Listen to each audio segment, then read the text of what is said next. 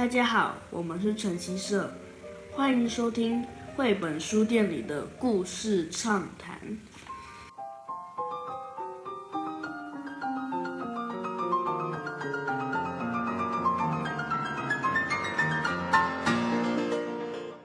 欢迎收听绘本书店里的故事畅谈，我是板娘 Selvi。二零二三年，我们书店开始了第一个原画展，然后我们很开心迎接创作者彭诗婷和他创作的《在大山和大海交界的地方》。今天我们也特别邀请到诗婷在这里跟大家聊一聊，让大家来好好认识他，还有他的作品。首先呢，我们请诗婷来介绍一下自己，还有介绍一下自己的那个创作的历程跟经历。嗯，Hello，大家好，我叫彭诗婷。那呃，我现在正在一面工作，然后一面做自己的创作。嗯，创作的历程，呃，因为我其实一直都不是本科系毕业的学生啊，我大学的时候念的是文学。嗯，那我觉得，呃，不管是文学或者是绘画，在我创作的过程中都影响我蛮巨大的。有时候反而是。呃，文学可能更更多一点，因为你你知道文字的可能性跟文字的限制，所以你在画画的时候，还有你在呃做创作发想的时候，对我自己来说，嗯、呃，我会更谨慎的，或者是更希望可以减少文字的使用。嗯，对。然后那呃，我觉得在创作过程中影响我很。影响我比较多的，大概嗯，我最近有一个，也不是最近，我一直都蛮喜欢，呃，五十岚大介跟松本大洋这两位漫画家，嗯，他们非常擅长用空景，嗯，还有呃描写自然的方式来讲故事，嗯，对，然后还有一本我很喜欢的绘本叫做《当鸭子遇见死神》，哦，对对对，我觉得，呃。大概是这本书啊，因为我一直都很喜欢读绘本，嗯嗯，但是还是会有时候读绘本的时候意识到这些东西它设定的年龄层，就是它可能有一些刻意要给小朋友的口吻，或是可能它有一些呃比较强烈的教育意图，嗯，对。但我在读到《当鸭子遇见死神》这本绘本的时候，呃，非常。深刻的感觉到，就是其实有很多绘本创作的作品，它是给小朋友看是一回事，但你有一定的年纪，不管你到几岁，嗯、你再来读，你会发现你看到的东西非常的不同。嗯，嗯，所以呃，我非常的喜欢呃这样子的创作形式。对，其实绘本没有很很明确的规规范说只能给几岁到几岁的。读者来看，所以其实就是，如果我们在创作或者是在做书的时候，就是也没有特别说这这个字我只写给小孩，或者我只写给大人的话，其实他会有更自由的，就是没错获得，或者他他可能就是更自由，你想要从里面得到什么就可以得到什么。嗯嗯，对，还有就是可能有时候看书背一些推荐阅读年龄，还有分类。就会觉得哦，有一点点可惜，它好像是有点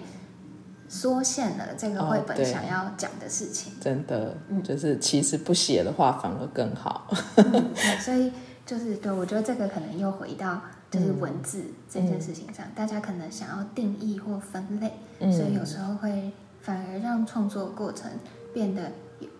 更更辛苦或曲折一点。哦，所以这个会不会就是因为你因为这样子，所以你后来选择用独立出版的方式，比较不会被出版社的编辑局限住你的方向？呃，我觉得当然完全，因为我本身没有任何的相关的经验，所以你可能要跟出版社合作，本来就非常的困难，嗯、没有得奖啊，或者是也没有名气，嗯。有一点不得其门而入的感觉，然后但独立出版这件事情确实也是，毕竟那如果你想要发表一本作品，嗯，那独立出版或许就会是嗯这样子一个状态下可以做的某个选择，嗯嗯嗯，对。所以诗婷刚刚有讲说你是文字，其实是文字文文学科系出身的。对，我念中文系。那你那时候想想要就是创作的方式，你第一个尝试的是图像跟就是绘本的方式，你怎么没有想说你要用文字的方式？嗯，我觉得创作文字我非常喜欢文字，然后文字也非常美，就是你用的。嗯真是有些人可以把文字用的好好，嗯，对。可是，嗯，我觉得，比如说在这个故事上，嗯、啊，倒不如说在做每一种类型的创作的时候，你都会挑选最适合的媒材，嗯。那也许就是这一次这个故事，它的媒材不是文字，哦，对，对，对，所以就是你这一次挑的媒材是图图像，嗯嗯。而且其实我也大概。想象就是我将来我我目前手头上正在进行的，还有将来想要做的作品，其实就算是呃故事性质，也大多都会想要用极少量、极少量，或甚至没有文字。哦，真的吗？对对对，真的蛮特别的，因为 嗯，通常文学出身都很喜欢写字，我很喜欢用字，然后请他们用图像来表现，或者是请他们感受图像，他们反而会比较。就是不知道从哪里进入，可是你反而是就是比较喜欢用图像，比较倾向用图像。嗯、对，嗯嗯，我也不知道为什么，可能是担心自己哦，我会特别在意自己可能用字用的不够正确，哦、因为因为从这个出发，所以反而或是传达的不好，嗯、然后或者是我一说就把一个事情说死了，变得没有想象空间，这样就很可惜，哦、所以。弹性就没有了，哦、这样。所以你你所以所以你的画是你自己自学出来的吗？还是你有嗯，你之后有在精修？其实我觉得我的小学美术老师真的非常棒啊！真的吗？对，所以你是从那么小就开始？就是小学，我觉得小学的美小学六年，这六年很重要，嗯、就是小朋友。大家应该一开始都很爱画画，可是为什么后来有些人他不喜欢画画？因为画画变成作业，或者是变成考试升学的，嗯，可能之类的。嗯、可是我画画的过程一直都觉得很有趣，然后很快乐，嗯、而且我一直记得小学三年级有一次美术老师就是放 PPT 给我们看，嗯，然后他说教室都黑黑黑的，然后他就播那个 Starry Starry Night 的歌，嗯、然后。放就是整个满版面梵谷的作品，然后让我们认识梵谷。嗯、然后就是小学三年级的小朋友不太懂，就是梵谷的精神方面的那些挫折是什么。嗯、可是你就是会被那些东西吸引，然后你就会觉得画画是一件很棒的事情。哦，嗯、那真的是遇到很好的启蒙老师。对啊，然后又什么都让我们尝试，就是让我们做版画，嗯、然后。到国中也是，也又遇到很有趣的老师，让我们做捐印，做各式各样的事情。嗯、所以你就会长大之后，你还是会想要，比如说你想要画亚克力，你想要画油画，嗯、就是你就会想办法，就是觉得你可以探索各式各样的美材，在你想要做某样创作的时候去做尝试。哦，所以你就是一路都没有停止画画，就是有一直。即使在求学过程中，也是自己有自己很喜欢画画。嗯嗯哦，所以我们我们那时候那时候来看展的有几个读者问我说：“你是在哪里学画画的，或者是你是哪一个学校出身的？”哦，对。然后大家都很好奇，因为你其实你的资历上面也没有写。我说：“嗯，我也不清楚。不过这我觉得这会是一个很好的问题，让大家认识你，知道你的画是从哪里出发的。”但我觉得这个自学的过程，就是要说完全自学，嗯、就是也一定就是我上了好多线上课程，嗯，然后我还我之前还上了那个纽约那边有一个艺术学生联盟，他们就是会有开线上课，哦，对对对，然后我就半夜十二点的时候，因为有时差，然后就上油画课。哇，上了两三个月，然后觉得好像有点需要自己再练习一阵子，嗯，然后就练习练习练习，然后之后再回去再找资源继续，因为你没办法跟的那么快，对，所以就是我会一阵子，就是也我也有尝试过台湾就是坊间的一些画室，但是其实都去不长，因为我觉得画室好看缘分，就是有一些升学性质太强了。就会去了，觉得哎，学技巧还不错，可是待不久，没有那么喜欢，嗯、可能一两个月就没有办法继续待着。哦，所以就是有四处去学习，然后也有不断的练习。嗯嗯，嗯，我觉得这个真的蛮重要的，而且其实。画画就是技法会好，然后而且就算你是真的是艺术科系出身的人，也不见得可以把自己想要说的故事画出来。嗯，所以我觉得这个就是可以可以画画跟可以画一个故事、画一本书是又是不一样的。嗯嗯嗯，我也觉得要挑战，嗯，场景分镜啊，对，来做创作。所以我真的觉得很多漫画家，嗯，然后还有很多绘本创作者，嗯，就是他们真的，或是像动画制作人的人，他们都真的非常厉害。对，就是你像你在画一个故事，你就可以感觉得到，跟画一幅或者画几幅是不一样的。对，对啊。所以这个也是，我觉得其实也是要有一点点天赋的底子，嗯、就是你的笔会不会写写故事，跟会不会画故事，其实也是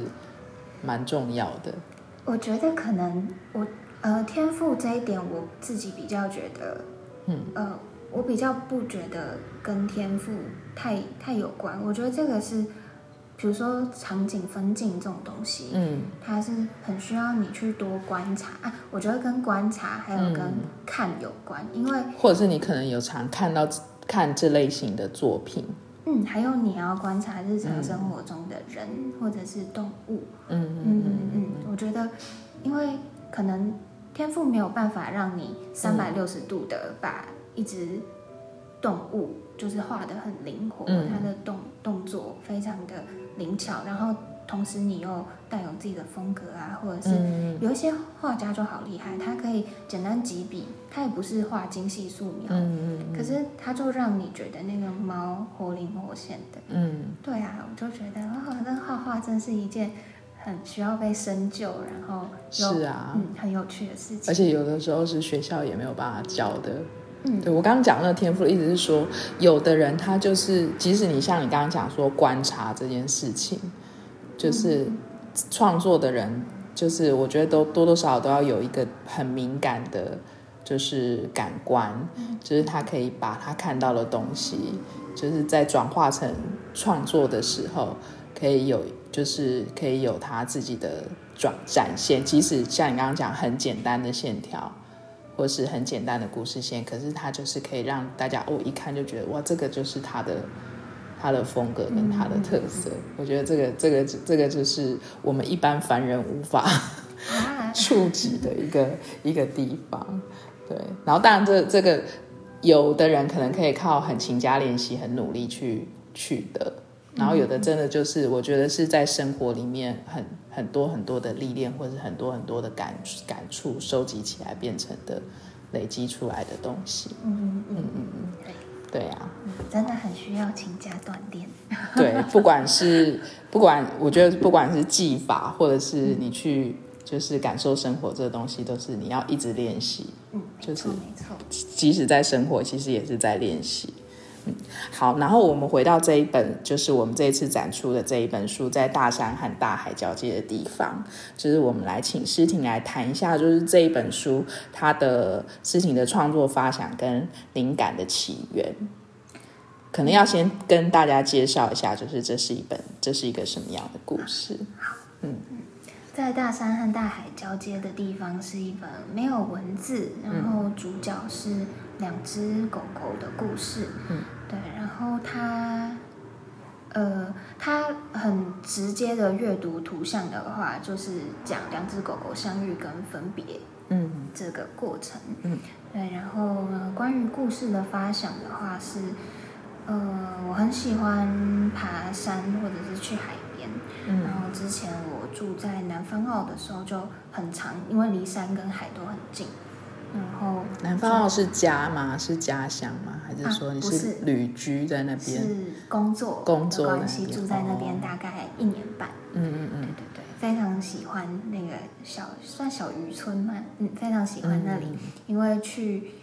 往往南南边就是华东这样，然后往北就是也有好多山，有那个桃源谷啊，有草岭古道就是有山又有海的地方。对对对，嗯。然后呃那时候其实大山大海里面，就是这本书里面没有实景，就是所有景象都是、嗯、大概都是我自己拼拼凑凑，嗯，就是。凑起来的，就是我自己想象的。但是有一幕是两只狗狗一起站在山上看海，嗯、那个它就是有一个真的取材的地方，它是在、嗯、呃，就是朝林古道上面的其中一段，哦、然后往回望，下面就是呃交界海岸线那边有一条很细很细很长很长，你在山上看好窄好窄的路，嗯、可是你。嗯，就是你在山上这样子看，你就可以看到还是有，就是有可能也是猫或流浪猫、流浪狗啊，或者是鸟，就是会在那一片窄窄陆地上，浪打来的时候，就是它往后退，然后浪跑了，然后它们又就是在那里移动。嗯，对。然后有时候我就会想，因为就连我爬山爬到。比如说我去那个合欢山好了，嗯，就是有一次我就突然听到海的声音在合欢山里面，嗯、然后我就往回往山下看，然后看到很大一片树林，是风在吹，嗯，嗯，然后我就觉得山跟海它真的是连接在一起的，就是嗯，你看山起伏就好像海，然后你看海浪这样自在来去又很像。风吹树林在波动，嗯，所以我就觉得，在这个交界来回的地方，然后又有很多生物会随着这个交界一起来来去去，嗯，然后这这个就是一个，嗯、呃，对我来说是一个，嗯、呃，魔幻时刻或者是魔幻的地带，就是交界的地方的那个很微妙的，嗯，然后又在那个地方，就是可能会有很多的遇见跟很多的。也许是分开，嗯，对，对，然后对海边，就是你有时候海上也会有树，所以也会有漂流木，就是、嗯、这你有时候想就会想，哇，这些东西是怎么来怎么去的，嗯，对，所以我觉得大约是以这个东西为出发点，然后创作的这个故事，嗯嗯嗯。嗯，所所以那个时候狗要用狗狗这件事情，是一开始就已经设计好，说希望可以用狗这个动物来。做开始，还是你有看到一个，或是有一个触发，说想要把它画下来？嗯，这个可能一开始就绝对没有想要画人。嗯，对。然后动物的话，嗯，有点不确定哎，也可能是因为我很喜欢狗，或者是海边特别常看到狗。哦，对，对，嗯、就自然而然的在想故事的时候，就觉得嗯，主角一定会是狗吧。嗯嗯，对，那个诗婷画的那个狗狗，尤其是狗狗，他们两只狗狗相遇之后，在在那个嬉戏的时候的那个样子很生动，就是真的有养过狗狗，或是有带狗狗出去跟别的狗狗玩的时候，你就是会看到那种，就是他们很好玩，他们都会去逗一下，嗯，然后再回头看你有没有要追过来，就是那个来回嬉戏的那个样子很，很很生动。看起来就应该是很喜欢狗狗的，嗯，的人。对，对我，嗯，我蛮喜欢，应该没办法广泛的说喜欢所有动物，但，嗯，我对对动物就是蛮算蛮喜欢的，蛮偏好。嗯、然后像狗，我自己没有养过，可是我很喜欢，嗯、因为路上真的很多流浪狗，然后还有流浪猫，就是我很喜欢看。嗯嗯嗯嗯，对，所以常常很喜欢观察。嗯，很喜欢看，然后。看到狗狗在海边玩的时候，你也会觉得它们很很有生命力。对，然后有时候真的很天真的，很像就是小孩这样子。嗯、即使是很大的狗狗，嗯、就是玩起来也是。对，他们有一种就是现在生活，就是你很难在人身上看到这种生命力。对。嗯对，就是我觉得狗狗就是有一种，它就是当下很很开心、很快乐，嗯、然后很享受当下的那种那种感觉。特别，而且我觉得特别是在野外就是流浪的狗狗，嗯，对，它就是我觉得就是快乐起来、开心起来的那个样子，就是当下就是它就觉得你就会觉得哇，它很 enjoy 它现在就是即使是玩一个塑胶袋，或者是、嗯、或者是发现一个什么很有趣的东西，嗯、对，你就觉得啊，他是不是很开心，嗯，所以所以。狗狗的那个部分，我觉得你真的就是表现的很很有趣，嗯、然后然后其实我觉得它它很多地方啊，就是其实就是有像尤其是狗狗他们一起，比如说咬棍子啊，那个地方你有有时候是在书页上面你是没有全部，你就是。有时候在左上角，有时候在右下角，有时候没有整体，这样是你特别安排，希望他们在各个书页的各个角落散步这样子吗？嗯，对，因为、呃，我觉得如果所有东西都画完整的话，嗯，嗯，它其实就很像你制造了一个边界，嗯，然后让这个东西很完整的塞在框框里面。对对对，嗯、但我希望书它对它确实就是有边界，但是我希望它尽可能的再大一点。对，我觉得这个是很有趣的地方，因为就是就是感觉那个书页是会跟着狗狗的移动，而且它其实它们就是那种没有目标、没有特定，一下在那边，一下在那边，就跳跳来跳去的那种感觉的那种节奏。所以虽然这本书没有文字，可是你可以就是你在翻翻动页面，看到狗狗一下跑到这里，一下跑到那里，然后尾巴摆来摆去，然后。然后那个就是嘴巴，嘴巴张开来闭起来，你感觉可以感觉得到声音啊！谢谢你，就是可以感觉得到，比如说尾巴在拍动的声音啊，或者他们两个很开心的在，就是有那个呼吸的声音啊，然后或是跑步的步伐声。有人问我，就是书，就是这个真的吗？所以我对我觉得很有趣，因为如果一般是就是绘本的分镜，它可能就会很把。整体就是狗狗的整体画在每一个页面上，嗯、可是我很喜欢这一页，就是他一下在这边，一下在那边，感觉就是漫无漫无目的的嬉戏。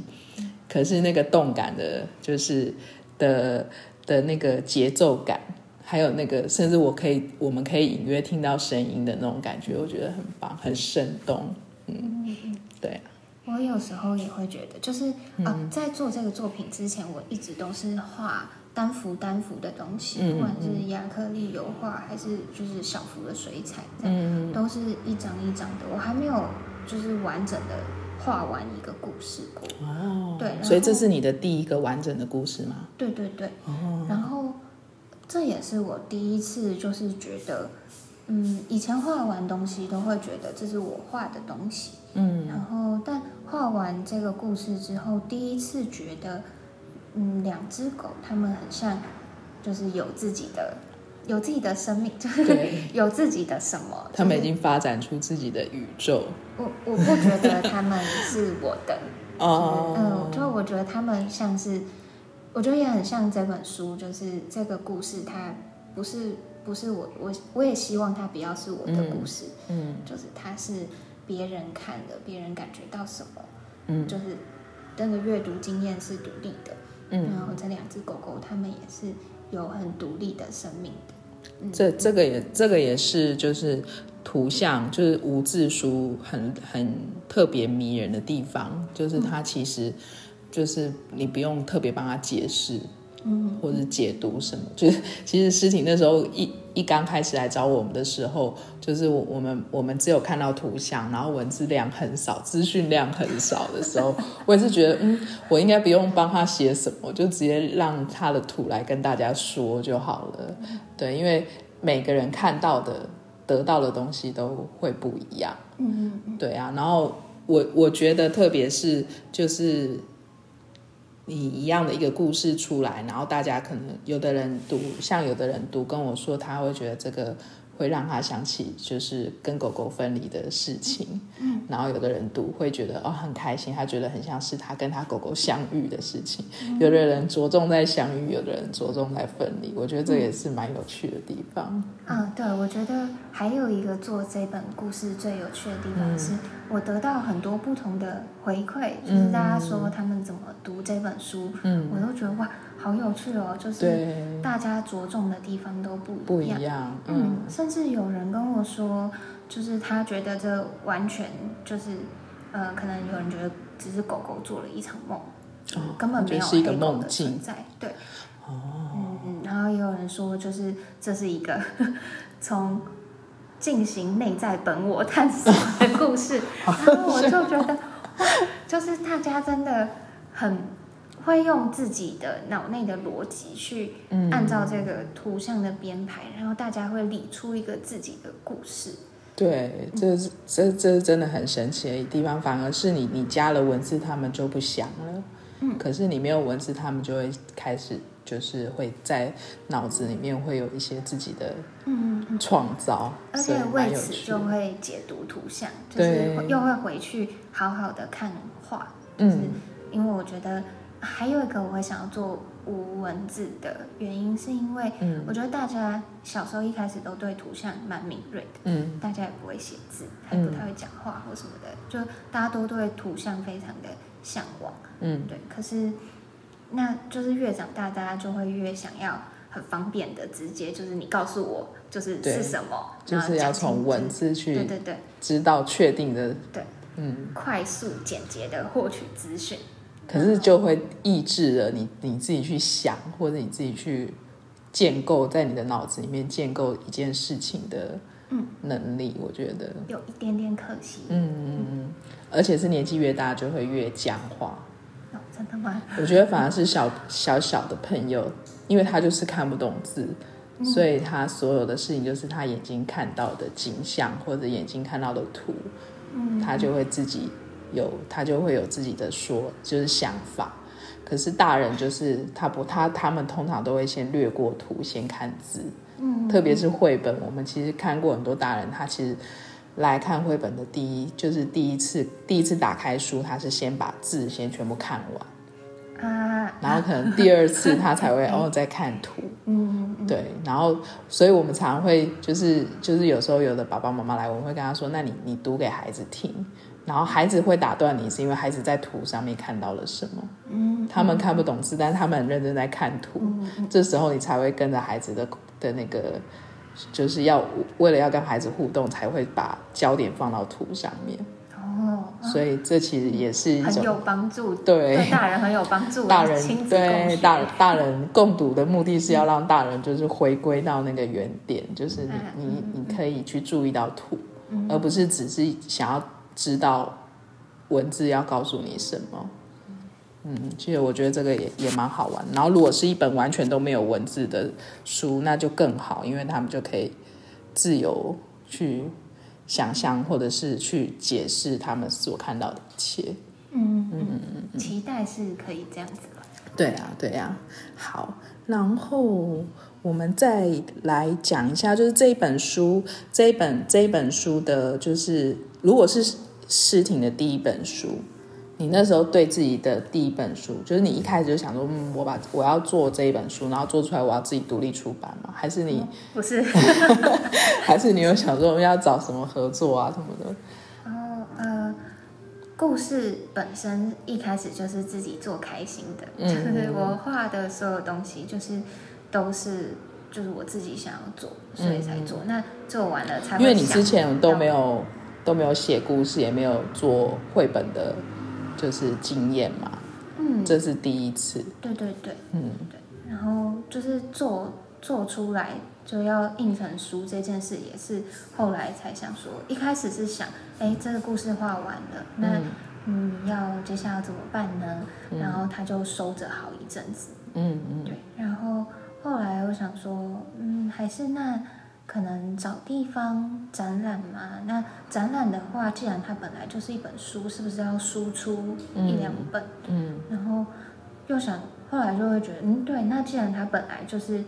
一个故事书的样子，就是本来就是一个故事，那还是试试看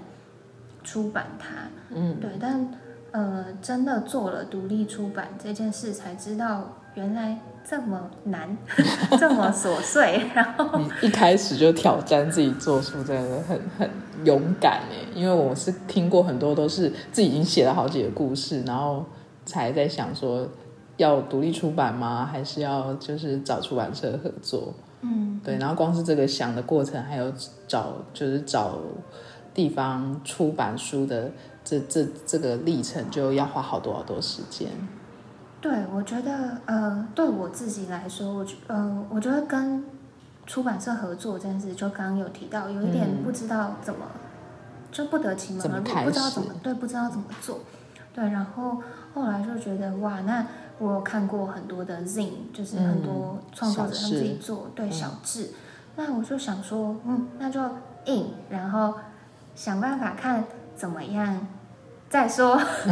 然后结果就对，本来想说好，那这个印合版印刷吗？合版印刷、嗯、就发现合版印刷的话，颜色是没有办法做任何调整或校正的，嗯、然后。纸也没有办法做选择，就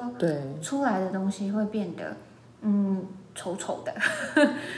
嗯，就是会色偏或者是会、嗯、呃能选的纸材非常有限，嗯，对。然后那时候就想说，嗯，好，那就是独立出版要想的事情就是好，那要用怎么样的印刷方式？那接下来就是还要你可能跟呃印刷公司接洽，你还要看印你。你自己排版，自己校色，嗯，然后，所以全部都是你自己，对对对，全部都是我自己做的。嗯、然后接下来又不是印完就好了，嗯、才发现哇，印也有印量限制，对，对你这个一版印下去要印几本？那那时候其实要印书之前，一直非常担心，就是自己到底能不能印书，因为我觉得印制一个东西，嗯，它很有可能变成一堆巨型垃圾。嗯，对，嗯嗯，印印量要怎么抓？对，然后到底之后你有没有地方可以，嗯，让它流通？嗯，也是也是一个很对呀，很困难的。在那个时候就是洽询了印刷之后，就一直都没有确认说我要发印，就开始。在做一些很像企划的东西，嗯，就是写这个大概是创作理念是什么啊，然后开始找，因为我平常就很喜欢，就是我觉得我在书店买书，还有去书店的习惯，嗯，然后旅行的时候也都会在那个城市的书店买书，嗯嗯，嗯。对，所以就知道很多书店，嗯，然后那时候就开始想，好，那我就找这些书店，就是看有没有可能写信合作谈寄售，嗯，或者是。呃，就是展出啊，或是看，嗯，分享，或是各式各样，可能有没有可能做点什么？嗯嗯嗯。然后就开始在统整这些事情，然后，对，然后。哦，所以你是先做这些事情，然后才决定要印。同时，就是同时，哦，就是我先看了名单，就我写了企划之后，觉得好，心里有个确定有地方可以卖，也都还没有，就是嗯。其实最后也还是因为我一面做一面害怕，嗯嗯、我很怕书要是做出来很丑，那我怎么拿去这些地方卖？嗯、所以就是都是有点像自己先做功课，就是先找看这间书店它有没有人有在寄卖自己的作品，嗯、然后他们有没有说关于寄卖的一些自己书店定的规则或合作方式，嗯。嗯、然后再来就是就是这种东西先列名单啊，就算你。你不问，你你不真的谈下去，但你总是要先有一个名单，然后还有你要有东西给人家看，哦、你要让人家知道你是谁，什么，啊、就开始做一些就是资料，然后写企划，然后同时就做的一面觉得好像这件事情应该是可行的吧，那就发印，然后发印，嗯、然后看印啊，然后校稿啊，来来回回也是做了蛮多。就是白痴的事情，就是可能让印刷厂有一点点困扰啊，或者是自己对，就是呃和呃独立版印刷没有太多经验，嗯、对，因为我以前可能帮别人做平面设计或者是画插画的时候，通常大家都是发合版，嗯，对，因为合版印刷的价格便宜非常非常多，对啊，对，那第一次自己碰呃独立版，然后就。觉得好多事情都不知道怎么做，这样，然后就开始就是一直问人，然后一直看书，这样，然后同时就书印出来之后，拿到第一本就说，啊，好安，比较安心了。那我可以真的发信给书店，可以真的发信去给展场去，就是介绍这个东西了。嗯，对啊，嗯，大概就是一个。可能规划流程也不太妥当，然后中间自己常常手忙脚乱，然后每一件事情自己都要顾的一个蛮不错的学习经验。哦，所以到目前为止，你觉得如果今天还要让你再做第二本的话，你还会选择独立出版吗？嗯，我觉得要练习，嗯，找人帮忙，嗯，对对对，我，嗯，对你真的很厉害，全部从头到尾，从排版到印刷到出版，都自己一个人。对，我们那时候看到你来布展，布展你也一个人，所以我们觉得真的。太强了。就是因为我们怎么我们看过这么多的创作者啊，就即使是自己独立出版或是还没有出版的作品，他们都会多少都身边会有一些帮手，嗯，或者是有一些合作伙伴，嗯，然后真的我们第一次看到只有自己一个人。这个要非常感谢晨曦社的老板跟老板娘帮我的忙。然后我们没有帮到什么忙，我觉得你真的太太厉害。对啊，因为我自己就是会觉得，嗯，很多事情可能像如果我第一次做，嗯，就是我我很呃，我一来是不好意思，就是可能嗯不好意思麻烦我大部分朋友他们自己都有正职的工作，嗯嗯，在上班啊什么的，然后。要平日或假日跑帮我们布展啊，或什么，有点我觉得蛮困难的。然后我自己也不好意思。然后再来就是我第一次做，我不不太知道什么事情实际是可以怎么执行。觉得只有自己去做的时候才比较不会。对，就是也不是怕说自己做不会出差错，自己出差错就是自己要懂得擦屁股这样。可是别人的话，我就不知道要给他就是。可什么部分是可以给别人帮忙？因为我自己也不懂。因为你也 是第第一次到现场。对对对，对所以其实做书的时候也是，你可能也还不知道要可以对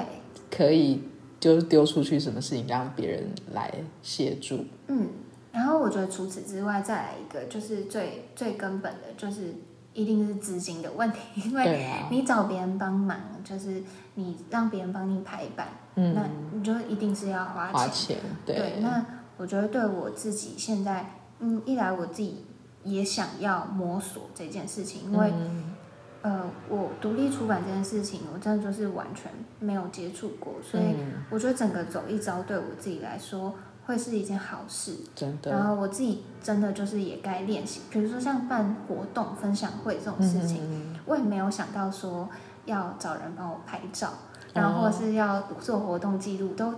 到开始了，然后才发现，哎，对，糟糕！我们想说，哎，我没有想到，诗婷不用拍一些整场照片吗？就是 我说好，我们来帮他拍好了。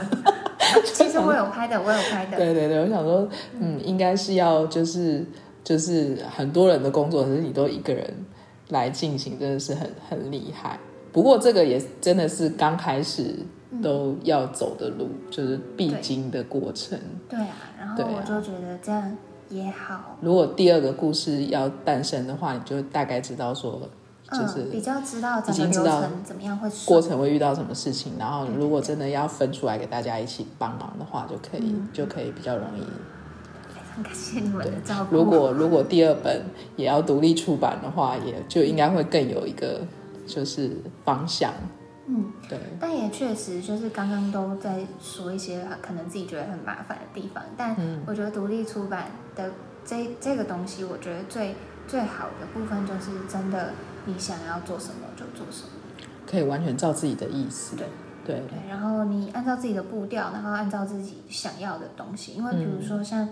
嗯，嗯那时候我帮我印书的老板，他好热心，他是一个七十几岁的爷爷，他就老师傅，对，他就跟我说。那你这个封面，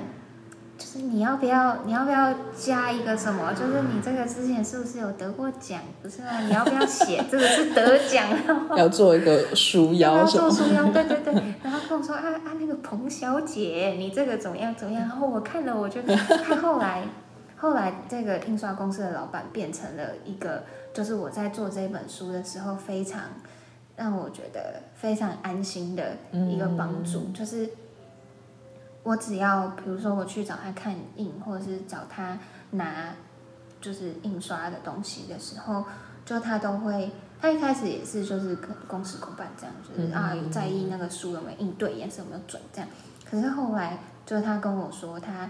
嗯很很闲的，然后就翻了一下我的书，然后翻一翻，他就说哦，就是狗狗嘛这样。然后后来他开车的时候，他就一直在想，他开车回家，他一直在想，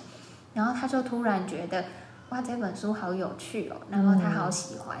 嗯，嗯，然后所以第一个读者，嗯，然后所以他就那时候一印好，就是呃，还可能还在要装箱，因为几百本这样要装箱要打包什么。就是还要一些时日，但是他就直接拿了一本，然后就送来我工作室楼下，然后跟我说：“哎，冯小姐印好了。”他很开心，他参与了这个作品。对，然后我就觉得，就是这个过程，我其实一直遇到很多人在帮忙，嗯，还有很多人在我不知道要怎么求助的时候，就是会，不管是心理上的鼓励也好，或者是实体上的。比如说像印刷厂的老板在就是呃那个稿件有问题的时候，嗯，就对啊，一般哪有人可以让你就是这样子临时修、临时怎么样？可是他就是都会很很宽容的，就是答应我。我觉得这个是很棒的一个经历，不管你以后的作品会是有出版社跟你合作，或者是会有什么样的不同的发展，觉得这一段经历是很重要的。嗯，对对啊，因为你直接参与了所整本书做出来所有的过程。嗯，所以即使后面。你有不同的合作伙伴，你我觉得你会比其他的创作者可能更理解说书要做做出来后面会遇到什么事情，就是不是故事写完画完就结束了。嗯，对啊。我也希望是这样子，希望下次会更状况那一点。对啊，而且而且我觉得这其实就是每次每次我们看很多书来书店发表。其实都还不是到最后，因为很多作者都会觉得说书哦，我我已经画完了就结束了。嗯。可是其实很多故事发展继续往后面发展，是书放在书店开始有读者，越来越多的读者，然后他们自己在起每一个读者的的读就是阅读的经历的过程中沉淀成另外一个东西。然后，或者是大家互相在交流、互相在互动、在谈论这个作品的时候，它又会发酵成另外一个东西。嗯，对。所以我觉得那其实是就是会越来越、越来越延伸出来，会变成一个就是一个故事。本来是小小的一个小豆子，它可能后后面会延伸，真的会长成像大树那样子。嗯。所以是很长远的一一个一个工程。嗯。然后我觉得很好玩，而且我们也很开心，就是可以参与到其中的一个小小的一个过程，很开心。对，然后这一次诗婷选在是晨曦社展的，你的有一些展出的想法，要不要跟读者分享一下？就是希望大家来这里看的时候，可以用什么样的方式，或者是有什么样的你想要传达的想法跟讯息？啊，嗯，我觉得。嗯，这个故事就是很多人讲到，嗯，相遇离别这件事情，嗯，就是大家可能很容易抱持比较悲伤的想法，或是因为他们会先想到要分离。对对对，嗯，然后哦，我觉得也没有也没有不好，因为在阅读的当下，你体验到什么，那个东西就是属于你的。嗯，然后。对于离别这件事情，感觉到悲伤，或是感觉到害怕，就是这个也嗯非常正常。可能这辈子人都不一定学得会放下，就是这件事情。嗯、对，那呃，我觉得嗯，在我会很想要在晨曦社这边展是，因为呃之前来晨曦社过几次，然后都觉得嗯，嗯这边很温暖，然后我很喜欢。就是家跟书店，它是融合在一起的这样子的感觉。嗯，对。然后，所以我会觉得，嗯，在一个这样子的空间，然后也许展出这样子的故事，会让 看的人觉得舒服一点，安心一点。也，嗯，但我觉得就是大家都会对一个温暖的地方，可能会有一些向往吧。嗯，对啊，对啊。然后，所以。嗯、呃，我希望看这个展览，不管嗯感受到的东西是什么，然后都还是可以在，不管是在书里或在你自己的现实生活里面，你都可以自己当自己的家，嗯，自己找到自己一个归属，嗯嗯嗯。就是自己属于某一块，你决定就是你要在这边生根的地方。嗯嗯嗯，对。然后大家大家来看画的时候，其实我们前面已经因为我们在访问的之前已经大概展出一个礼拜多了嘛。然后其实有一些读者已经先来看了，然后有一些读者是之前先跟我们买的书，因为我们书大概嗯三四个月前就开始卖了，对不对？对。对，然后有一些读者是他先把书带回去看，然后很期待的就来看画，对。然后我所以我他们的反馈又跟第一次看到你的画，然后再看书的反馈又不太一样。嗯。然后就是像其实有有有先看过书的读者，有点跟我的跟我后来看到画的那个。的那个感觉有点像，就是觉得诗婷的画其实是我本来想象是很大，嗯，因为毕竟是一个大景的故事，然后会有山，会有海，然后会有前会有远景，会有近景，所以我以为那个篇幅会很大，可是其实是小小的，嗯，然后可是我觉得也因为是小小的，所以可以很细、很细、很细的看。然后事情的笔触，其实大家想象画大山、画大海，可能都会觉得是很粗犷、很很很豪迈的那种笔触。可是事情的笔触是很细致的，所以我觉得很适合静静的，就是在一个就是小小的书店里面，好好认真细细的看，然后也可以发现说，嗯，其实我们想象中的大山跟大海交界的地方的故事，其实也可以是很细致，然后很温很温柔。然后不一定要很很气势磅礴，对，而且我觉得有一些笔触，就是我们用讲的很很难传，用声音很难传达那个感觉。可是我觉得大家来现场看的话，真的真的就是可以感感觉得到，说诗婷的个性，还有诗婷的，就是说故事的口吻，都放在里面。非常希望大家可以来晨曦社自己看看，自己来看。对，然后如果有什么想法，诗婷在这边也放了一本小本子啊，希望可以跟大家就是有互动的方法。对，展场有一本留言册，嗯、然后嗯，留言册是其实蛮希望，如果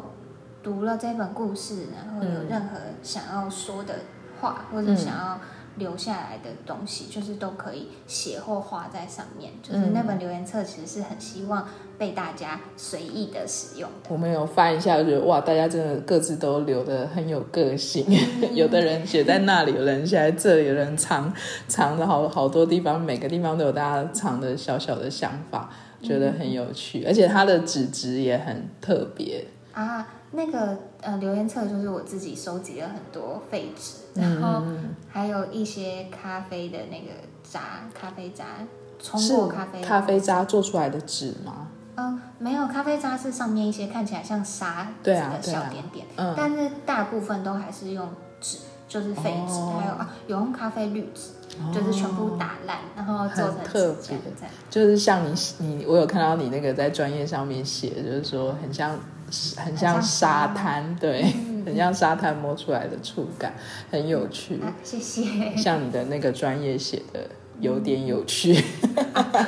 对，对，我希望，我希望我自己做出来的东西都是可以让大家，嗯，就是觉得哦，其实这样也有点有趣哎，这样虽然好像很普通，但嗯，好像很好玩，这样，嗯。嗯好，所以大家有兴趣也可以看一下诗婷的专业，她的 IG 跟脸书的专业。对，我的专业叫做你有点有趣。对，然后当然也是要把握机会来台中这边看一下诗婷现在在我们这边二月一号到二月二十八号的那个原画展。